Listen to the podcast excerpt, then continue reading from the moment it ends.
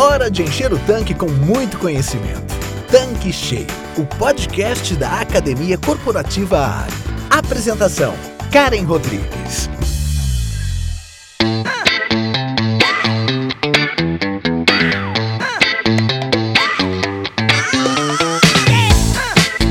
Olá, seja bem-vindo, seja bem-vinda aqui no nosso canal Tanque Cheio.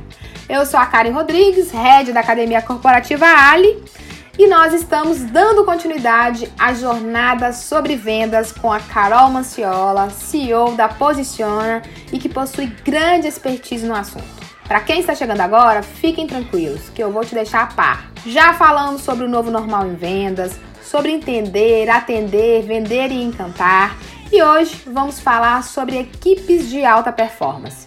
Afinal, gerir equipes é desafiador e elevar o patamar do time exige dos gestores, dos líderes, a capacidade de inspirar, engajar e gerar resultados consistentes. E aí, Carol, tudo bem? Bora começar a nossa jornada?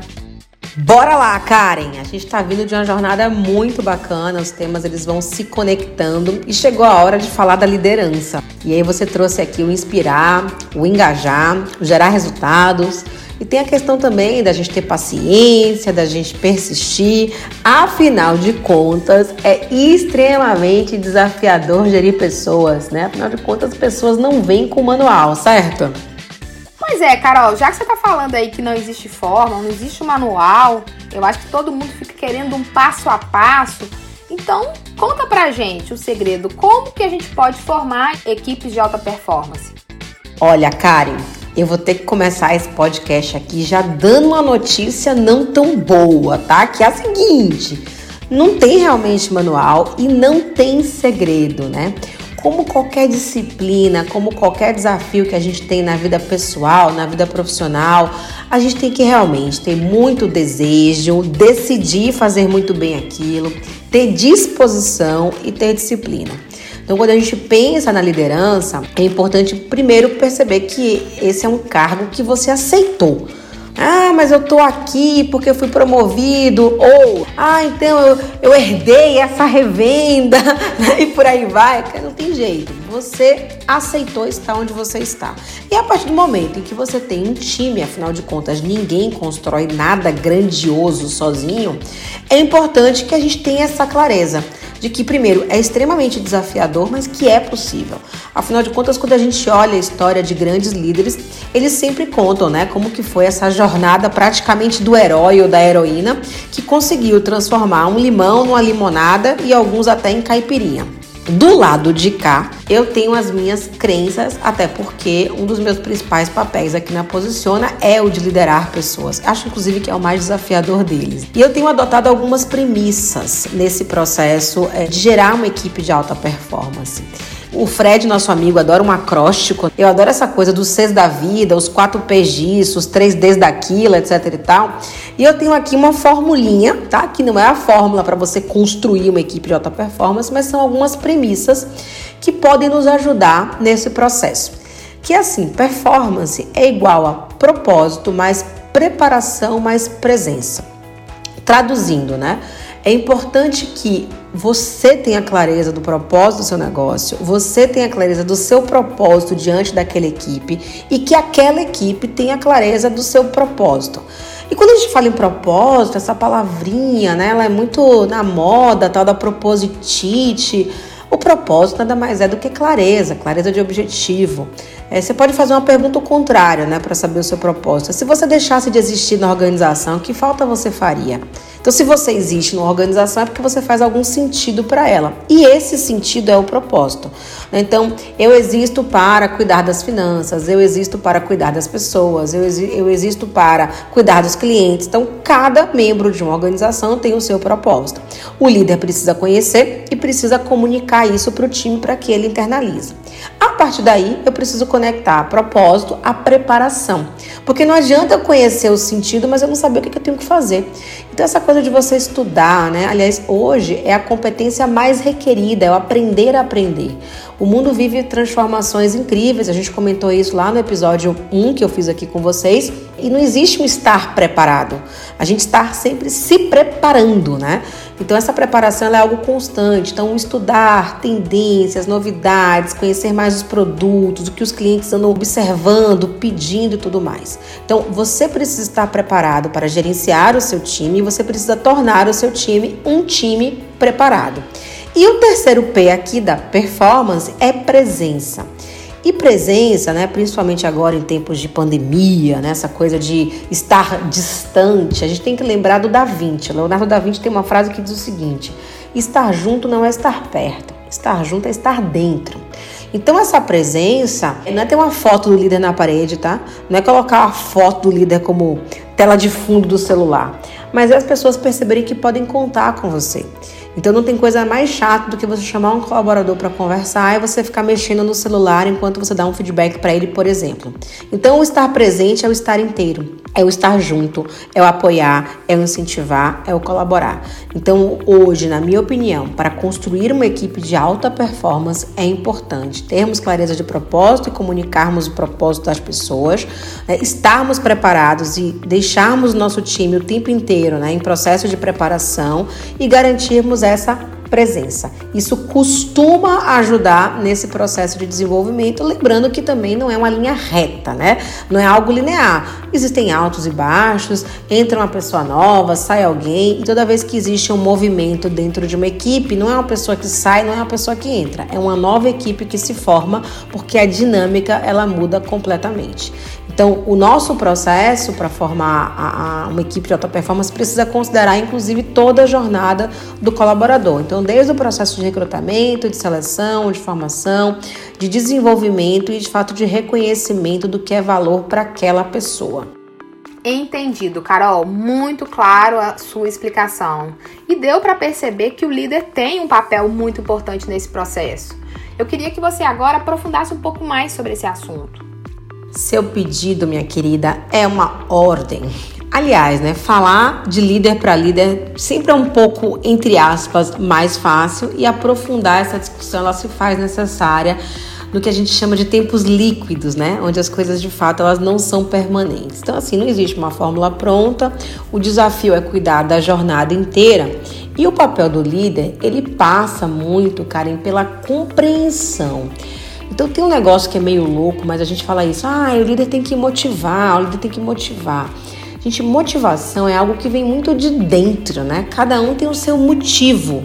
É, e aí fica aquela história: como é que eu motivo uma equipe, principalmente se é uma equipe grande, se eu não conheço cada uma daquelas pessoas? Então, cada pessoa reage de uma forma diferente. Então, essa compreensão do líder sobre os diferentes perfis que ele tem dentro do time é fundamental. E a gente fala muito hoje da questão da empatia. Eu sempre gosto de contar uma historinha que para mim reforça muito o que, que é empatia. Aqui em São Paulo, né, onde eu moro já há 13 anos, durante um período, eu não me lembro em que ano foi, né, mas quiseram acabar com a Cracolândia, que é uma região onde muitas pessoas vão para se drogar. E nesse processo de acaba com a Cracolândia, ficou aquela discussão, então era a gente contra, a gente a favor. E quase todo mundo que era a favor falava, né? Olha, mas só tem maloqueiro, é uma região muito perigosa, tem que acabar mesmo, é aquela conversa toda. Até que, no meio dessa discussão, encontraram lá na Cracolândia o Andreas Richthofen. O Andreas Richthofen é o irmão daquela mulher lá, Susana Richthofen, né, que assassinou os pais, aquela conversa toda. E na hora que encontraram ele, aquilo gerou uma comoção, né, aqui em São Paulo, que era nossa, Coitado do Andréas, uma vítima daquilo que a irmã fez. Ele acabou entrando no mundo das drogas por conta de todos os traumas que ele viveu. E nesse momento eu parei assim falei: peraí, o Andréas é alguém que merece a nossa compaixão, a nossa empatia, porque a gente conhece a história dele e todas as outras pessoas que frequentam aquele lugar. Então, quando a gente fala em empatia, eu até me arrepio falando sobre isso, tá? É muito importante entender que a gente só consegue ser empático quando a gente conhece a história do outro. Então, muitas vezes é um colaborador que está chegando atrasado há uma semana consecutiva. Não adianta você simplesmente dar uma advertência, tem que tentar entender qual é o motivo. Né? Às vezes é alguém que ficou doente, às vezes é o ônibus que mudou a rota. Né? Então, assim, antes de você tomar uma ação, é importante que você compreenda a situação. Ó, virou até uma frase instagramável, né? Antes de você tomar uma ação, é importante que você compreenda a situação. E esse compreender não é simplesmente para se compadecer, ó, oh, tadinho, não pode ser o Andrés Stoffen, pode ser quem seja, né? Se envolver com drogas não é algo bacana. Você só consegue reconhecer qual é o motivo para poder fazer com que a ação ela seja coerente.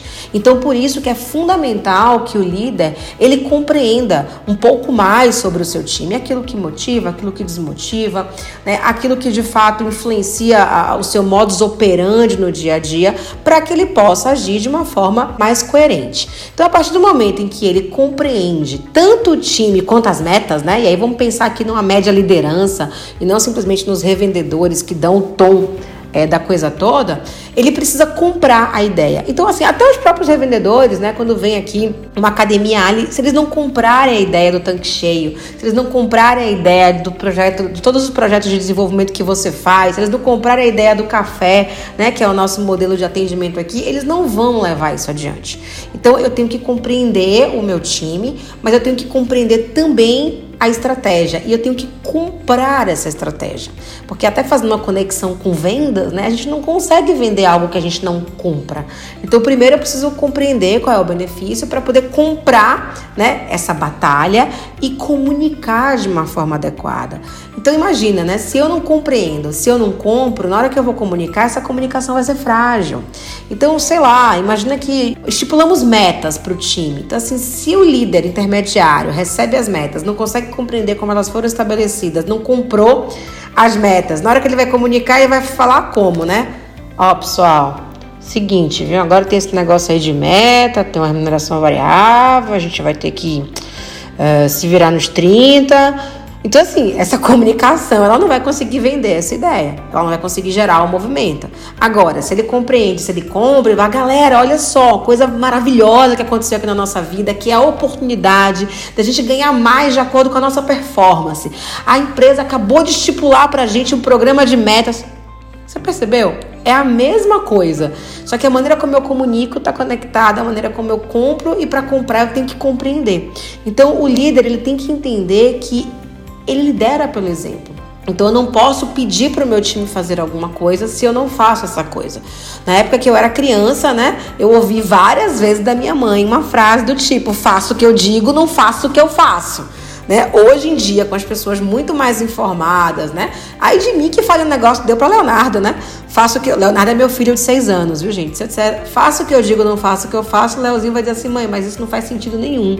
Né? Se você pode, na teoria ele também pode, porque o nível de argumentação dele é outro. Aliás, você que queria conhecer um pouco mais a minha família, outro dia ele não queria ir para um passeio da escola e eu falei, filho, vamos, vai todo mundo. E sabe o que o Léo disse para mim? Mãe, eu não sou todo mundo. Eu falei fim dos tempos, né? Eu ouvi isso a vida inteira da minha mãe, agora eu tô ouvindo isso do meu filho. Mas enfim, essa coisa da geração, ela interfere muito. Então assim, não é porque é bom para mim que é bom para o outro. Então o líder ele tem que ter essa compreensão, é menos modelagem, né? E aí eu vou usar até o que a minha terapeuta me diz em relação à criação de filhos, né? O filho, ele não é um quadro sem moldura. Então, assim, os nossos colaboradores não são quadros sem moldura, eles têm vida própria. E eu me conectar com essa vida própria vai fazer com que eu também consiga estipular objetivos comuns e que juntos consigamos traçar mesmo, né? Como que a gente sai do ponto A para o ponto B, entendendo que aquilo vai ser bom para todo mundo. Fez sentido? Fez sim, Carol. E você falou muito, né, do exemplo. E com base em toda essa sua explicação, isso significa que o grande fator de sucesso de uma equipe de alta performance é a inspiração. Seria isso mesmo, Carol? Karen, a inspiração é um dos elementos, mas não é o elemento. Por quê? Porque a inspiração é o primeiro passo. Eu preciso de um time inspirado. Um time inspirado, ele veste a camisa. Mas a gente sabe que muito mais do que vestir a camisa, a gente precisa suar a camisa, né? E esse suar tem a ver com engajamento, ou seja, eu preciso de um time que compre a ideia, né? Que vista a camisa, mas que se movimente, que haja, que reaja, que faça a coisa acontecer. Então, o primeiro elemento é a inspiração, o segundo elemento é o engajamento. E aí você vai para o terceiro elemento, que é o resultado, a performance. Porque também não adianta ter um time muito inspirado, suando a camisa, mas sendo incapaz de transformar esse suor em ouro, né? Que inclusive é o título de um livro muito bacana do Bernardinho, que eu super recomendo sobre liderança. O Bernardinho é o técnico de vôlei da seleção brasileira. Eu super recomendo esse livro para todo mundo. Então, assim, quando eu falo no gerar performance, é eu preciso também orientar o movimento. Então não adianta, vamos lá, galera, o fazer acontecer, tá todo mundo inspirado, pilhado, tô, sai todo mundo fazendo, gerando movimento, mas aquele movimento não é canalizado para o objetivo da companhia. Então o grande lance é a gente conectar esses três elementos, que é a inspiração, né, que é o vestir a camisa, que é o engajamento, que é o suar a camisa, com a performance, com o resultado, que é transformar esse suor em ouro. Legal, Carol. Agora eu tenho uma pergunta aqui para você. Como que o líder ele deve atuar quando ele identifica algum gap, alguma necessidade de desenvolvimento aí da sua equipe? Como por exemplo, pouco motivado, desengajado, engajado, mas fazendo alguma coisa errada, ou até mesmo atuando como um oponente no bastidor. Karen, mais uma vez você foi aqui direto ao ponto, né? Porque no fundo, quando as coisas estão bem, tá tudo bem. E o papel do líder é atuar quando as coisas estão bem, reconhecendo, é, premiando, incentivando, elogiando, promovendo, mas também atuar no processo de correção. Eu gosto muito de uma metodologia clássica que eu sei, inclusive, que já foi comentada várias vezes aqui no Tanque Cheio, porque eu acompanho os episódios, né?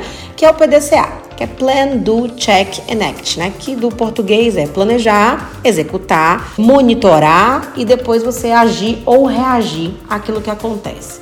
Então, o papel do líder, quando a gente fala de gestão, passa de alguma forma também pelo PDCA.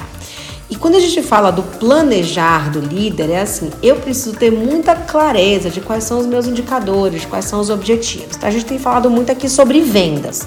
Então, se eu tenho um objetivo de aumentar o ticket médio das pessoas que abastecem aqui no nosso posto, se eu tenho como objetivo aumentar o ticket médio das pessoas que vão até a loja de conveniência, se eu tenho como objetivo fazer com que as pessoas que abastecem né, entrem na loja de conveniência, ou as pessoas que param na loja de conveniência em algum momento né, abasteçam o carro e por aí aí vai, eu preciso ter muita clareza desses indicadores. Só que, quando você vai fazer o planejamento, é importante que o líder olhe não simplesmente para o número, para o objetivo, mas principalmente para o como. E o como é como é que eu vou fazer o time que eu tenho hoje conseguir chegar onde a gente precisa chegar. E aí, de novo, pessoas são diferentes. Com algumas pessoas você vai apertar, a coisa vai funcionar. Com outras pessoas você vai orientar e a coisa vai funcionar. Com outras pessoas você vai ter que motivar e a coisa vai funcionar. Para uns você vai precisar falar, outros vão preferir ler alguma coisa, outros vão preferir ouvir um podcast, até porque o processo de aprendizagem de cada um é algo extremamente individual. Mas é no planejamento que a liderança tem que fazer esse primeiro check que é aonde nós queremos chegar enquanto companhia e como que o meu time, que é esse time que eu tenho hoje, que eu já conheço, que eu já compreendo aquela coisa toda, vai fazer esse movimento. E aí é muito importante quando você identifica algum gap, né, ou alguém que não está conseguindo executar ah, o plano conforme foi estabelecido, você partir para conversas diretas e individuais, porque um dos principais erros que o líder pode cometer é ficar atuando no bastidor. O que, que significa atuar no bastidor? Sei lá. A Karen tá com uma dificuldade. Ao invés de eu ir conversar com a Karen, eu chego pro Vladimir, que é um colega dela, e falo: vem cá, Vlad, me conta, o que, que tá acontecendo com a Karen? Ela tá estranha, né? Então, que não pergunta diretamente para a pessoa? Então, às vezes é até com uma muito boa intenção de poupar, né? né? Como a gente fala em Minas de comendo pelas beiradas, enfim, mas isso não funciona. Então, a melhor maneira de você tratar um desafio é de forma direta e individual. Então, é chamar Karen, olha, a gente fez esse combinado, é, você sabe que o nosso objetivo é esse. A gente tinha estipulado um modus operandi que era dessa forma. Percebi que você não está conseguindo fazer, queria entender se é alguma dificuldade, se é falta de compreensão. Me conta como é que eu posso te ajudar, porque o objetivo continua sendo o mesmo. E aí é nessa conversa individual e direta que você vai fazer aquele movimento que a gente chama de feedback e feed forward. Né? O feedback é esse olhar para trás. O que aconteceu até aqui, do que estava combinado, o que está funcionando, o que não está funcionando. E o feed forward é a partir do momento em que você finaliza essa conversa, você estabelecer um compromisso futuro. Porque aqui entre nós, tá, Karen? Às vezes, né? E eu me coloco nesse balaio aqui, viu, gente? A gente entra numa vibe de dar sermão. Às vezes a gente fala, fala, fala, fala e não consegue a mudança de comportamento. Por quê? Porque a gente não combinou um próximo passo.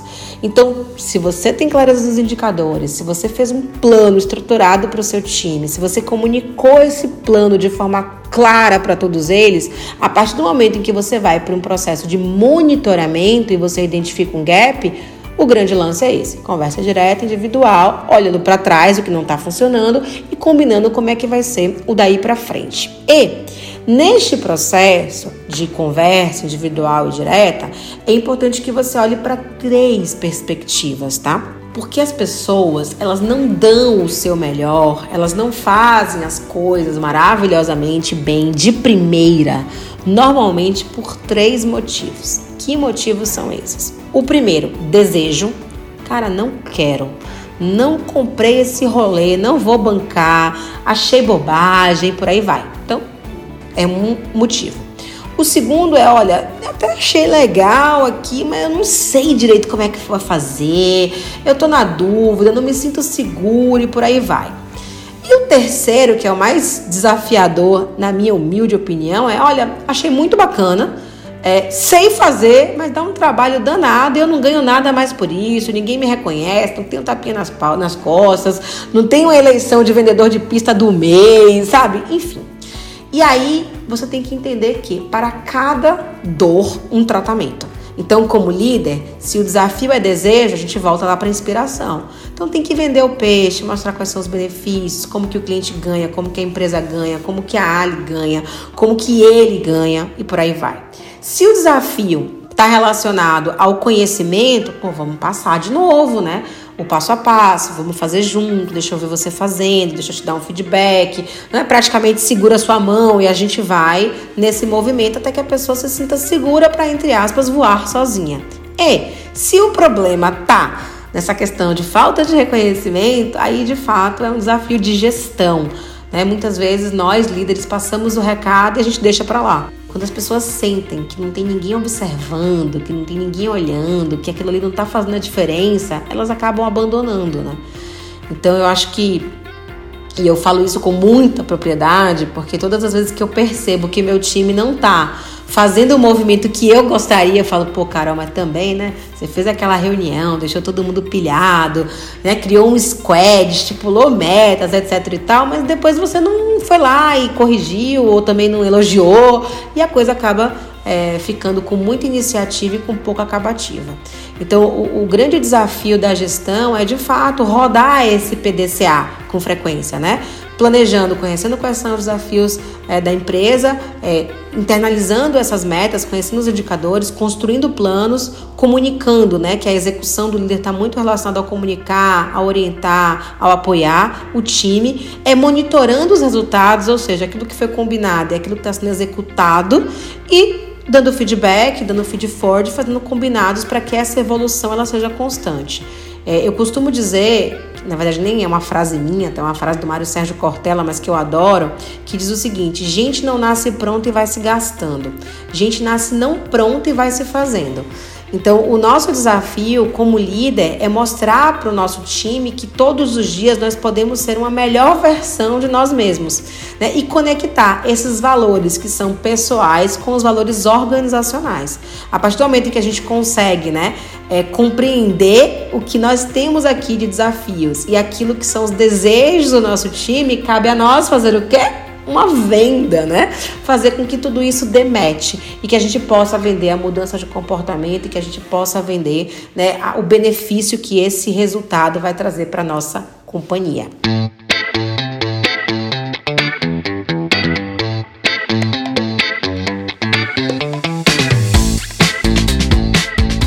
Carol, que aula, hein? Eu estou amando esse nosso papo e eu espero que o nosso ouvinte esteja atento e anotando tudo, porque você falou muita coisa bacana e que vale a pena aplicar aí no seu negócio. E a gente está finalizando a terceira parte dessa jornada. Eu queria ouvir de você, Carol. Animada para a próxima semana?